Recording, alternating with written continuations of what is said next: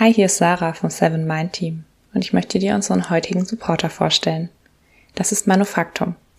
Manufaktum nennt sich selbst das Warenhaus der guten Dinge und steht seit mehr als 30 Jahren für Produkte, an denen wir lange Freude haben. Also Produkte, die langlebig sind, gut funktionieren und sich reparieren lassen. Damit ist Manufaktum quasi ein Gegenentwurf zur heutigen Wegwerfmentalität. Und genau um diese Produkte, aber vor allem die Geschichten, die dahinter stecken, geht es im Manufaktum Podcast bewusst gemacht. Alle zwei Wochen gibt's hier eine neue Folge mit Gesprächen mit WissenschaftlerInnen, UnternehmerInnen und anderen Fachexpertinnen. Sie geben einen Einblick, wie ein bewusstes Leben in den unterschiedlichsten Bereichen unseres Alltags aussehen kann und welche Tipps du auch selbst umsetzen kannst. Also hör mal rein. Den Podcast findet ihr auf der Webseite von Manufaktum, auf allen Podcast-Plattformen und auch in den Show Notes. Und jetzt viel Freude mit der heutigen Folge.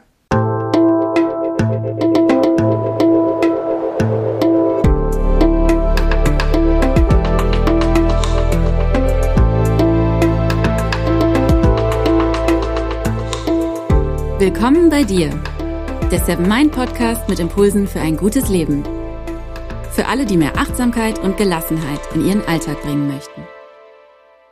Die Gesundheit ist nicht alles. Aber ohne Gesundheit ist alles nichts. Dieser Gedanke wird oftmals Arthur Schopenhauer zugeschrieben, einem der größten deutschen Philosophen des 19. Jahrhunderts. Ob er das wirklich gesagt hat, ist nicht ganz klar, aber er hat viel über Gesundheit, die Natur des Menschen und das Leben nachgedacht. Und da er selbst viele gesundheitliche Probleme hatte, zum Beispiel Magen-Darm-Probleme, Schlafstörungen oder auch Hautprobleme, hat er möglicherweise die Erfahrung gemacht, dass Krankheiten oder eben auch die Abwesenheit von Gesundheit das ganze Leben überschatten kann und dass sich sogar schon kleine Veränderungen der Gesundheit sehr negativ auswirken können. Auf die Leistungsfähigkeit, auf die Kreativität, auf die Wahrnehmung, auf das Wohlbefinden. Was bedeutet denn Gesundheit für uns? Vor allem für uns heute. Wie kann man mit Krankheit umgehen? Wie kann man gut mit Krankheit umgehen? Und was hat das alles mit Achtsamkeit zu tun? Darum geht es in den nächsten Minuten. Und damit hi und herzlich willkommen im Seven Mind Podcast. Mein Name ist René Träder und das ist die 192. Impulsfolge. Hauptsache gesund. Das ist auch so eine Formulierung. Genau dieser Gedanke steckt ja auch in dem Ausspruch von Schopenhauer. Aber wer von uns ist denn eigentlich so richtig gesund und vor allem, wer bleibt immer gesund? Krankheiten gehören zum Leben dazu, vor allem auch je älter wir werden. Lass uns einmal anschauen, was man unter Gesundheit verstehen kann. Dazu möchte ich dir ganz gerne die Definition der Weltgesundheitsorganisation WHO vorlesen.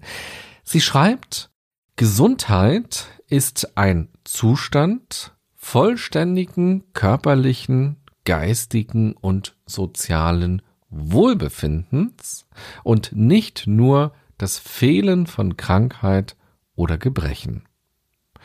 Ja, so gesehen würde ich mal behaupten, dass gerade 99 Prozent der Menschen, die diesen Podcast hören, nicht gesund sind. Mich eingeschlossen. Gucken wir uns das nochmal genauer an. Gesundheit wird hier als ein Zustand beschrieben. Das leuchtet ein. Zustände beschreiben eine Momentaufnahme. Zustände kommen und gehen. Aber dann heißt es, dass es um das vollständige körperliche, geistige und soziale Wohlbefinden geht. Vollständig ist ein sehr hoher Anspruch. Wann, wie oft haben wir denn ein vollständiges körperliches Wohlbefinden, ein vollständiges geistiges Wohlbefinden und ein vollständiges soziales Wohlbefinden? Interessant ist, dass das soziale Wohlbefinden hier neben dem körperlichen und dem geistigen eingefügt wurde. Interessant ist auch, dass psychisch hier nicht ganz klar benannt wird. Klar, bei geistig und sozial geht es auch um psychische Faktoren, doch die meisten von uns hätten sicherlich gesagt, Gesundheit lässt sich aufteilen in körperliche Gesundheit und psychische Gesundheit. Und interessant finde ich außerdem, dass hier in erster Linie von Wohlbefinden gesprochen wird. Also ein sehr subjektives Maß wird hier verwendet. So gesehen könnte jemand eine tödliche Krankheit haben, die aber nicht spürbar ist, weshalb er sich aktuell wohlfühlt. Intuitiv würden wir ja sagen, nur weil man die Krankheit nicht bemerkt, heißt das nicht, dass man gesund ist. Deshalb gibt es ja zum Beispiel auch Vorsorgeuntersuchungen. Also so richtig, finde ich, hilft uns diese Definition nicht weiter. Auch wenn sie von der WHO kommt, können wir sie gerne mal zur Seite schieben und uns selber fragen, wie wir denn Gesundheit definieren würden. Wenn du magst, kannst du an dieser Stelle ja gerne mal auf Pause drücken und dir Zettel und Stift nehmen und das mal für dich aufschreiben. Was heißt für dich persönlich Gesundheit? Und wenn du gerade nichts zu schreiben hast, kannst du vielleicht trotzdem kurz auf Pause drücken und dir diese Frage wirklich einmal stellen. Was bedeutet für dich ganz persönlich Gesundheit? Und da kannst du natürlich auch deinen aktuellen Gesundheitszustand mitdenken oder eben auch, wenn du Menschen in deinem Umfeld im Sinn hast, die ganz verschiedene Gesundheitszustände haben können. Was bedeutet hier eigentlich Gesundheit? Ich würde auf jeden Fall in meine Definition reinpacken, dass der Körper und die Psyche die beiden großen Aspekte sind, zwischen denen es durchaus Wechselwirkungen geben kann. Außerdem, dass es nicht nur die beiden Pole Krankheit und Gesundheit gibt, also bin ich gesund, ja oder nein, bin ich krank, ja oder nein, sondern dass es wie bei einem Schieberegler ganz feine Nuancen geben kann.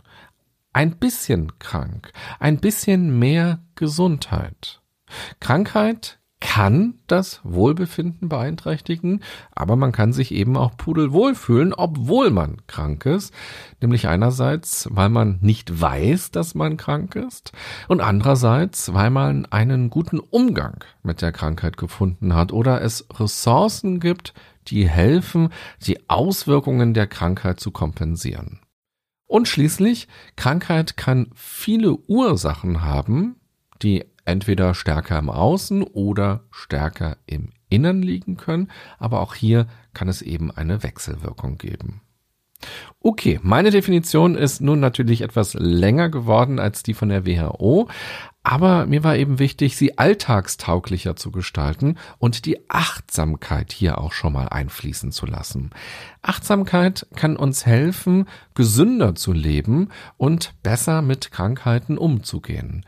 Ganz am Ende dieser Folge stelle ich dir noch eine Übung vor, die dir helfen kann, dich achtsam mit deinem Körper zu verbinden, also deinen Fokus auf den Körper zu richten und dich fürs Wahrnehmen und fürs Spüren zu öffnen.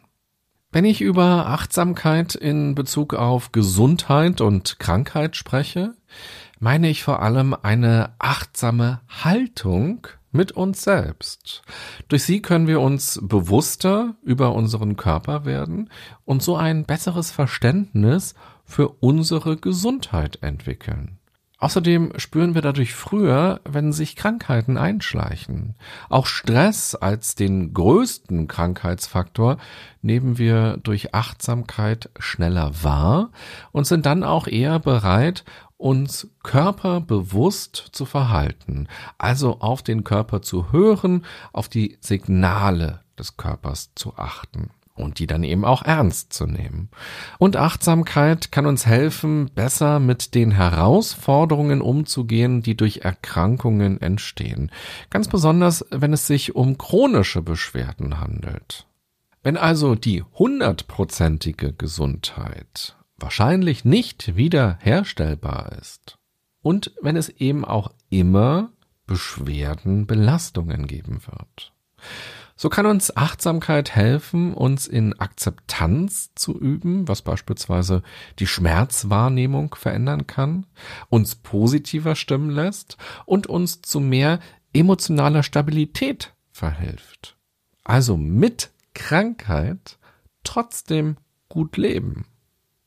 Und wenn ich hier von achtsamer Haltung spreche, dann ist natürlich interessant, sich einmal zu fragen, wie kann denn so eine achtsame Haltung entstehen oder wie kann ich sie auch für mich entwickeln oder fördern.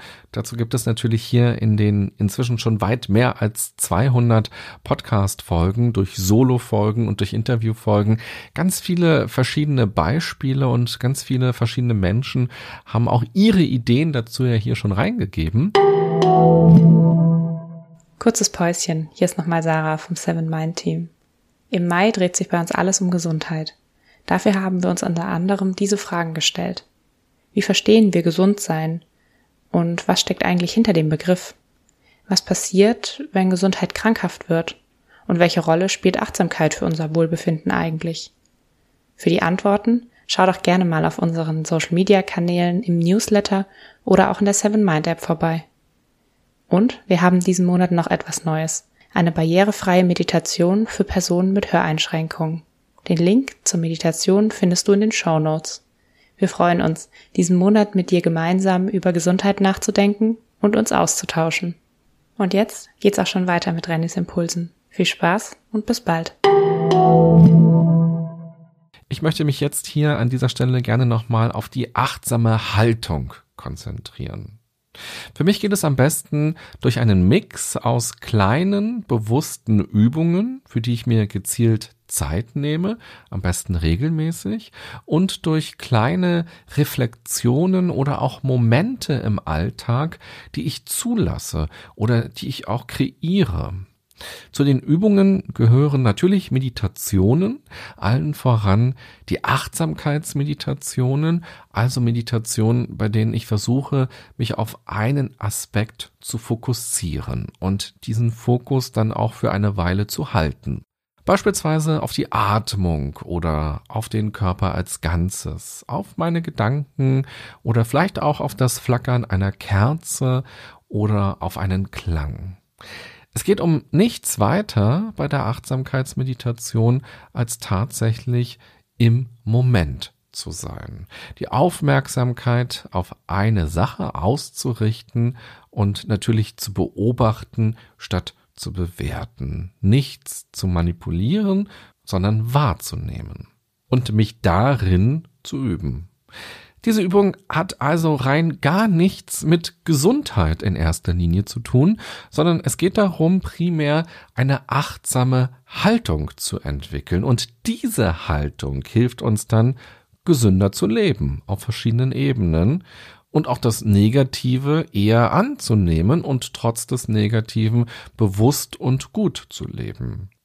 Wenn man diese Übung regelmäßig machen will, es reichen wirklich ein paar wenige Minuten aus. Vor allem zu Beginn sollte man sich damit nicht überfordern, da ist es schon wirklich ein Erfolg, auch mal für eine Sekunde oder für fünf Sekunden den Fokus zu halten und dann eben wahrzunehmen, dass der Geist abdriftet, dass der Fokus sich verschiebt, dass man auch durch das Außen, durch Geräusche zum Beispiel, weggetragen wird vom Fokus und eben dann diese Fähigkeit auch wieder zu trainieren, sich selber zurückführen zu können auf eine möglichst freundliche, liebevolle Weise. Eine andere Möglichkeit, diese achtsame Haltung zu kultivieren, könnte man ja eigentlich auch sagen, also zu pflegen und dazu beizutragen, dass diese Haltung gedeihen kann, besteht darin, sich dafür zu entscheiden, mehr im Hier und Jetzt zu sein. Egal, ob man gerade allein irgendwo ist oder zusammen mit anderen etwas macht, sorge dafür, dass du so viel Zeit wie möglich bewusst in der Gegenwart verbringst. Das klingt erstmal total logisch und klar, aber wir sind ja oft emotional oder gedanklich irgendwo in der Vergangenheit oder irgendwo in der Zukunft oder bei ganz anderen Menschen im Körper, im Leben, weil wir uns vergleichen oder weil wir über diese Menschen reden oder weil wir diese Menschen beobachten. Stattdessen könnten wir tatsächlich viel stärker erst einmal dafür sorgen, tatsächlich zu spüren und wahrzunehmen, was im Hier und Jetzt ist. Komm also weg von alten Geschichten oder von Ängsten, von den Dingen, die du in den Medien gesehen oder gehört hast. Sei mit allen Sinnen bei der Sache. Also bei dem Spaziergang, beim Essen, beim Gespräch. Und wenn du merkst, dass du woanders bist, dann hol dich auch hier sanft zurück. Im Hier und Jetzt gibt es so viel zu entdecken und zu erleben. Das Gestern ist vorbei, das Morgen ist noch nicht da. Sei präsent im Moment und kultiviere diese achtsame Haltung Step by Step, so wie man eben auch Rosenkohl oder eine Rose kultiviert und sie eben auch nicht vom ersten Moment an, vom Einpflanzen gleich in die Blüte geht, sondern auch erst langsam wachsen muss. Und man muss sich um sie kümmern.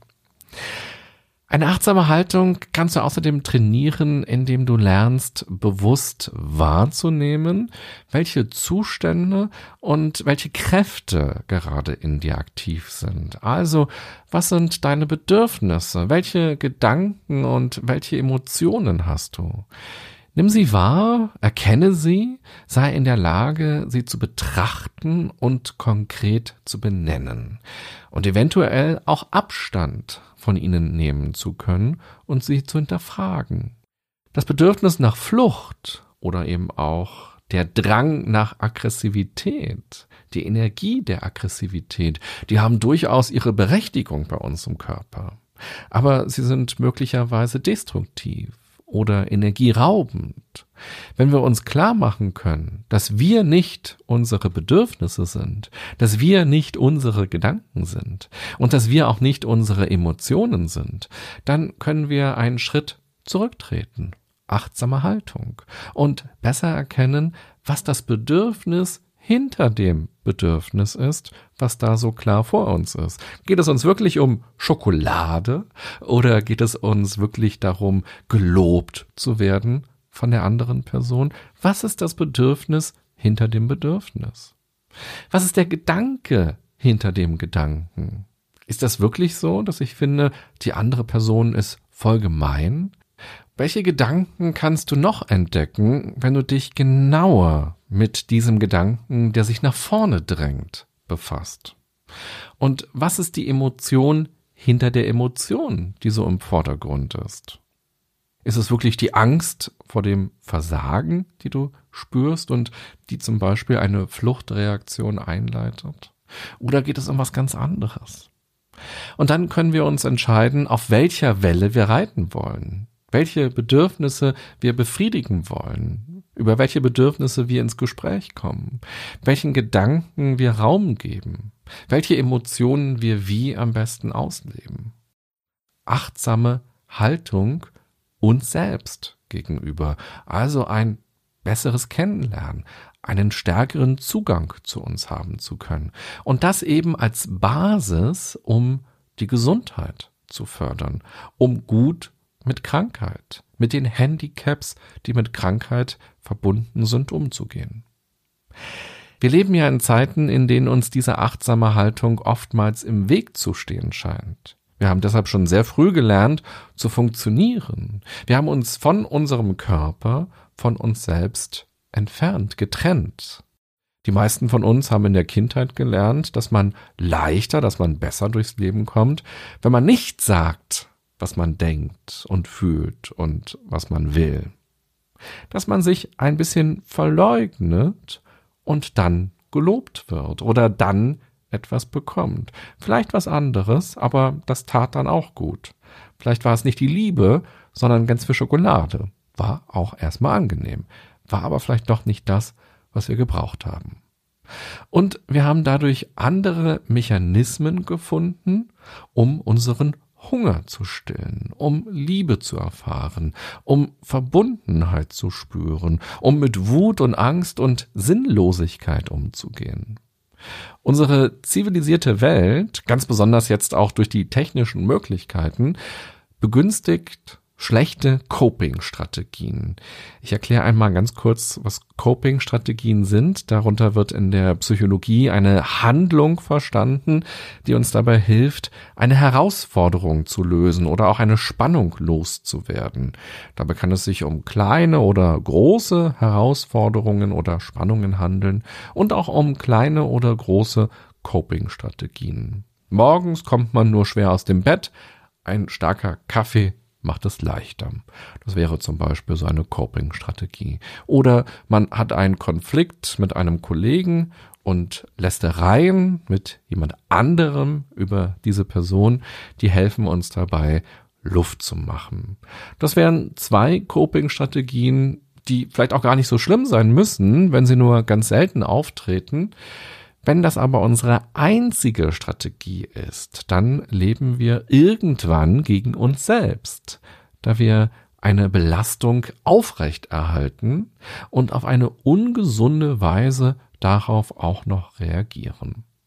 Coping-Strategien können aber auch richtig gut sein. Man hat zum Beispiel Angst vor einer bestimmten Situation und daraufhin bittet man jemanden um Unterstützung. Man macht eine Entspannungsübung im Vorfeld und bereitet sich natürlich bestmöglich auf diese Situation vor.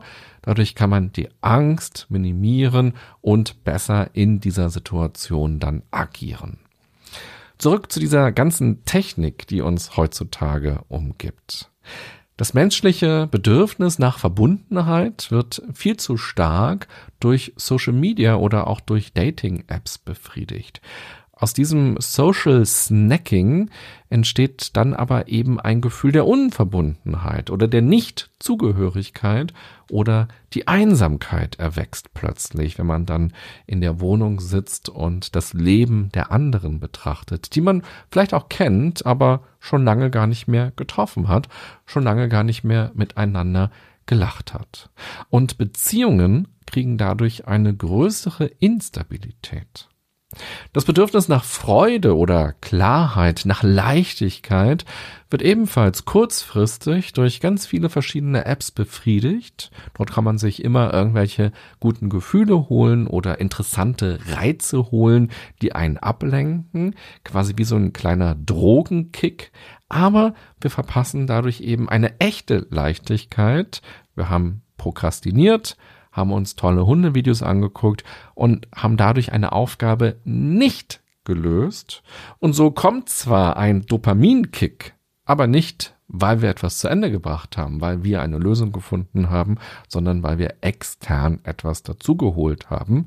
Und wir erlernen so auch eine immer kürzere Aufmerksamkeitsspanne, weil wir dann eben dazu neigen, relativ schnell diesen Dopaminkick wieder haben zu wollen.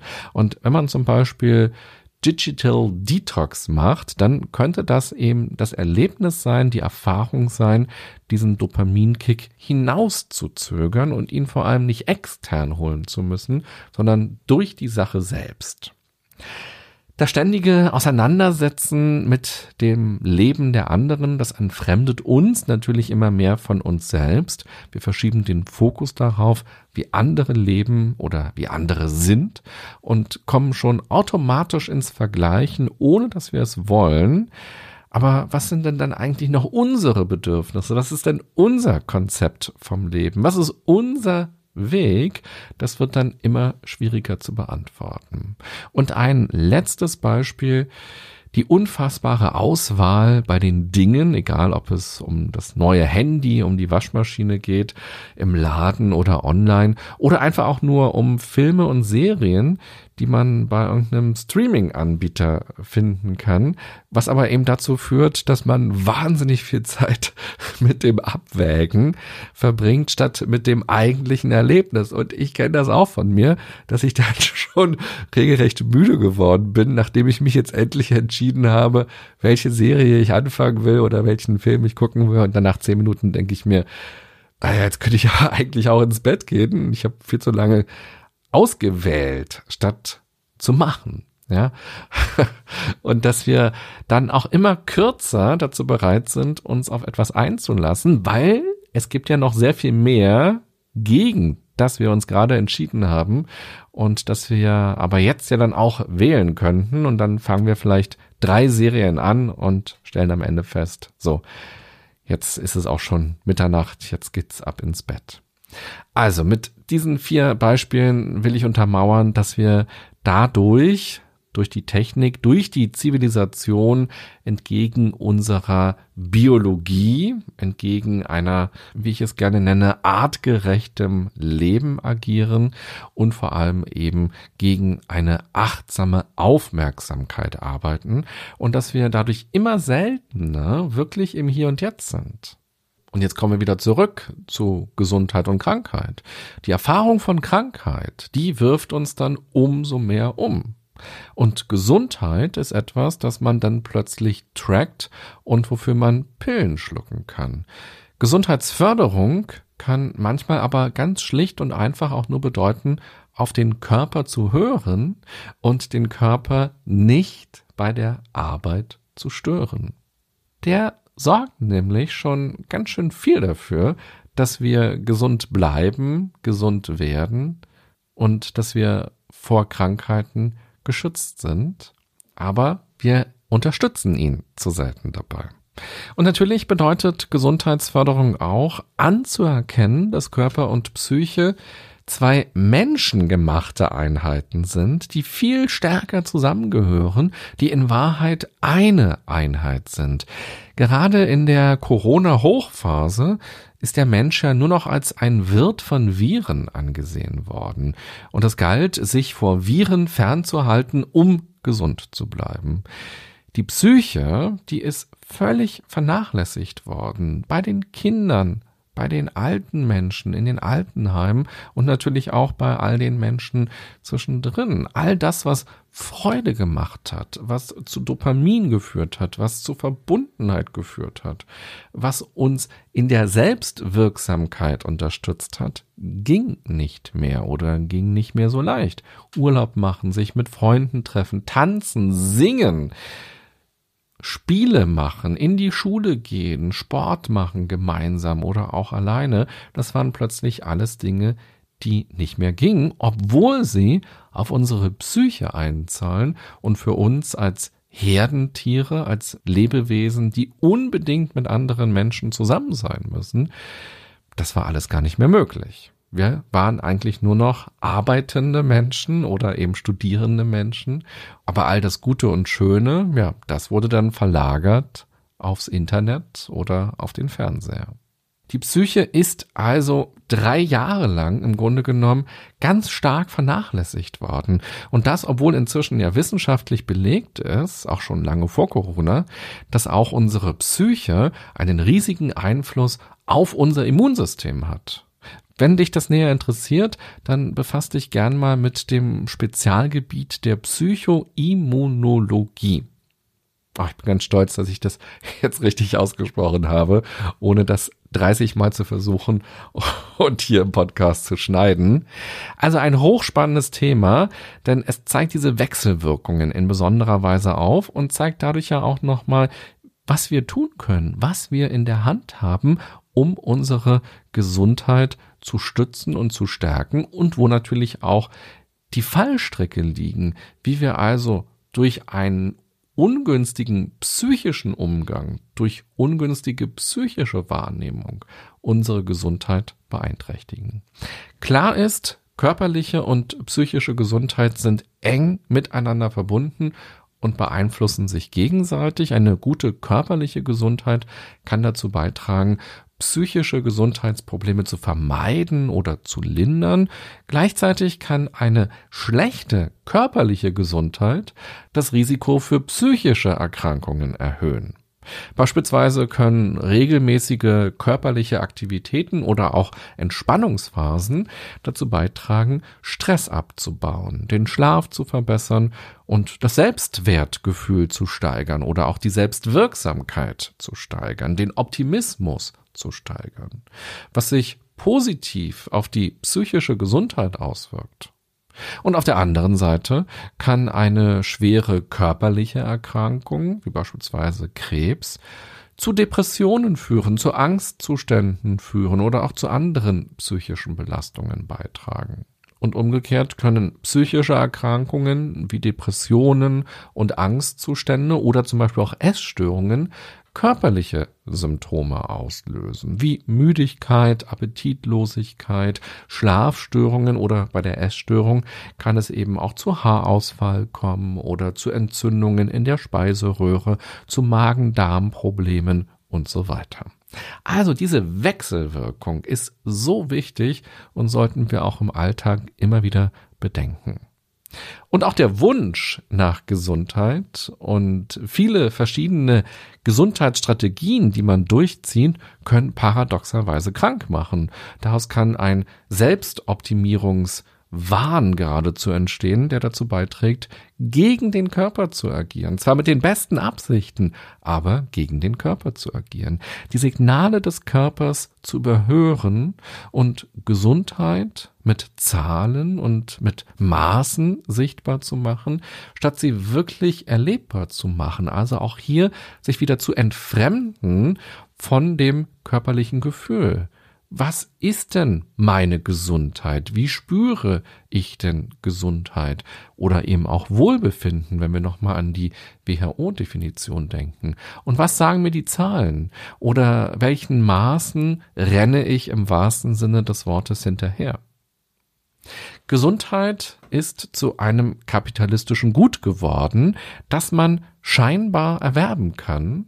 Und es wird natürlich auch wahnsinnig viel Geld verdient mit der Illusion der Gesundheit. Man kann noch so gesund leben und unter gewissen Gesichtspunkten vielleicht sogar gesund sein und trotzdem krank werden, ja sogar schwer krank werden.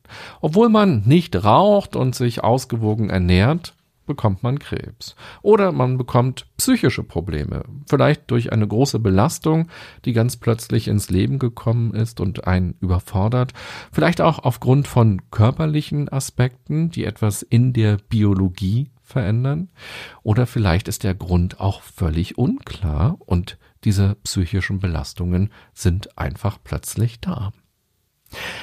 Der deutsche Soziologe und Politikwissenschaftler Hartmut Rosa spricht von der Unverfügbarkeit der Dinge im Leben.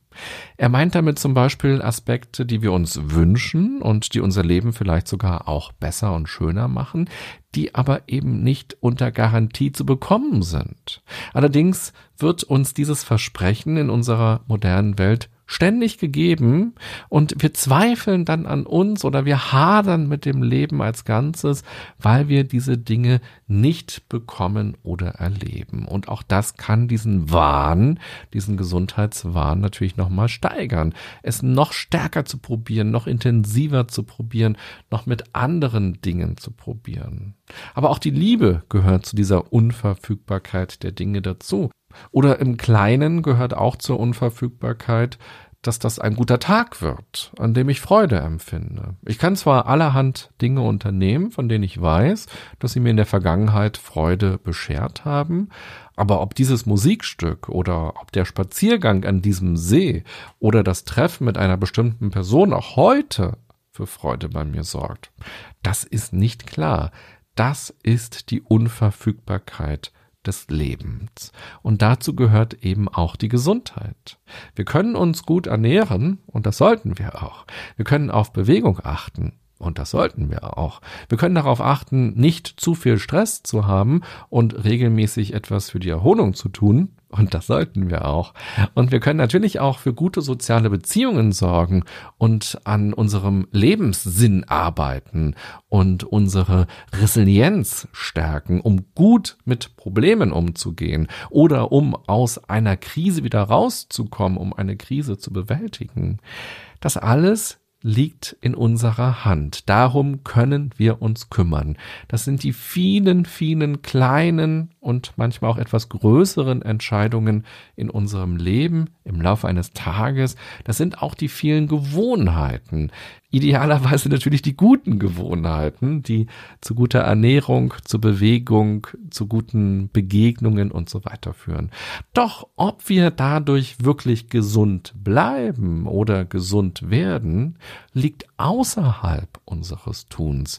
Es bleibt in gewisser Weise ein Rätsel. Oder es ist von so vielen weiteren Faktoren und teilweise auch Zufällen abhängig, dass wir es uns zwar wünschen dürfen und auch unseren Teil dazu beitragen dürfen, aber es kann sein, dass es trotzdem nicht eintritt oder in dieser Form eintritt, wie wir es uns wünschen oder erwarten würden.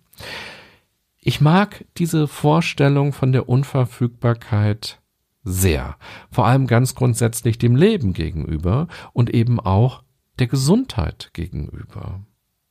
Bei Schopenhauer hieß es, Gesundheit ist nicht alles, aber ohne Gesundheit ist alles nichts.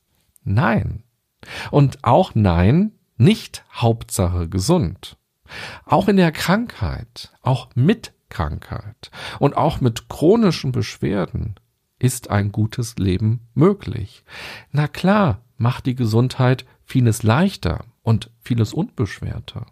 Aber die Überbetonung von Gesundheit, wo ja selbst die WHO Probleme hat, eine wirklich praktikable Definition zu finden, kann ebenfalls ein Gesundheitsrisiko darstellen und auch zu ungünstigen Coping-Strategien verleiten und natürlich sich auch negativ im Sinne der Psychoimmunologie auf unseren Gesundheitszustand auswirken und damit auch auf unser ganzes Leben auswirken.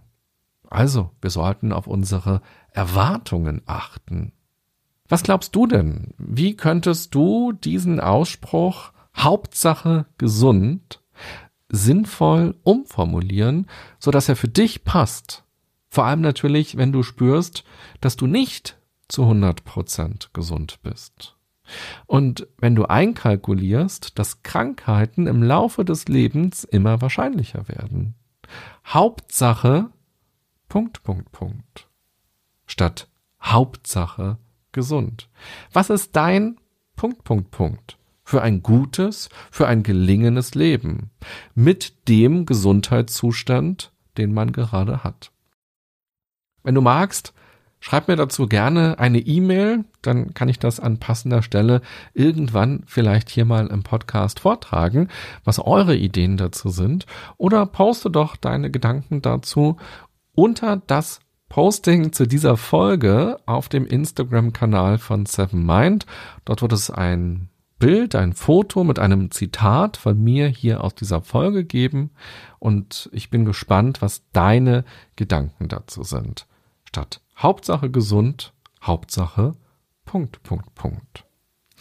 Schopenhauer lebt ja nun nicht mehr und kann nichts posten, aber es gibt ein anderes Zitat von ihm zum Thema Gesundheit und zum Thema Leben, das er vielleicht runtergepostet hätte, wäre er denn bei Instagram. Und das lautet, die Gesundheit ist der größte Besitz. Zufrieden zu sein, der beste Reichtum. Vertrauen das beste Verwandtschaftsverhältnis. Nirvana die höchste Glückseligkeit. Okay, wie versprochen kommen wir am Ende noch zu einer kleinen Achtsamkeitsübung. Ich erzähle dir, wie sie abläuft. Ich gehe sie nicht eins zu eins hier durch. Es ist jetzt keine Meditation, die ich anleite, wo du einfach jetzt mitmachst, sondern ich stelle sie dir einmal vor und dann kannst du diese Übung danach für dich ganz individuell machen. Mein Eindruck ist, dass wir unseren Körper häufig eher wie ein Werkzeug betrachten und auch nutzen und dann eben die Erwartung haben, dass dieses Werkzeug immer reibungslos funktioniert, dass da also, wenn wir schlafen, so kleine Werkstattkobolde kommen und unseren Körper reparieren und ölen und einfach auf Vordermann bringen, so dass er, wenn dann der Wecker klingelt, wieder einsatzfähig ist. Wir selbst müssen diese Kobolde sein, die sich um unseren Körper kümmern. Mehr noch, wir müssen erkennen, dass dieser Körper kein externes Irgendwas ist, sondern dass wir dieser Körper sind. Wenn wir uns mit Achtsamkeit befassen, kann es erst einmal sinnvoll sein, die Verbindung zum eigenen Körper wieder aufzubauen oder zu festigen oder zu pflegen.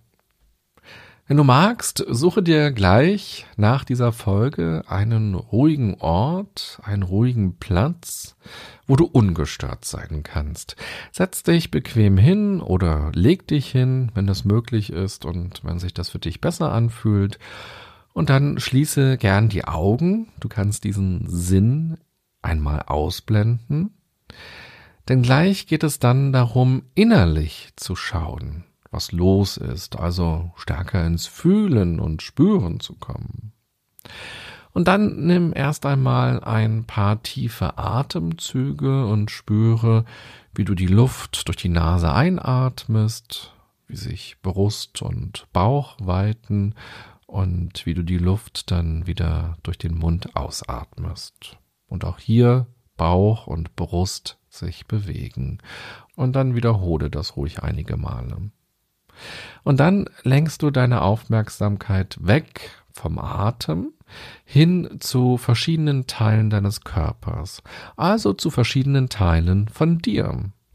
Fang am besten mit den Füßen an und dann arbeite dich allmählich bis zum Kopf hoch. Mach also eine Art Bodyscan. Hier geht es aber nicht nur darum, das jeweilige Körperteil einfach nur bewusst wahrzunehmen, sondern auch es zu erforschen. Frage dich, wie es diesem Körperteil gerade geht. Achte auf alle möglichen Empfindungen. Das können Spannungen sein, das kann ein Schmerz sein, eine Unruhe, ein Kribbeln, auch im positiven Sinne, oder was auch sonst so für Empfindungen auftreten. Und wenn du auf eine Empfindung stößt, dann nimm dir etwas Zeit und bleibe bei dieser Empfindung und bleibe bei diesem Körperteil.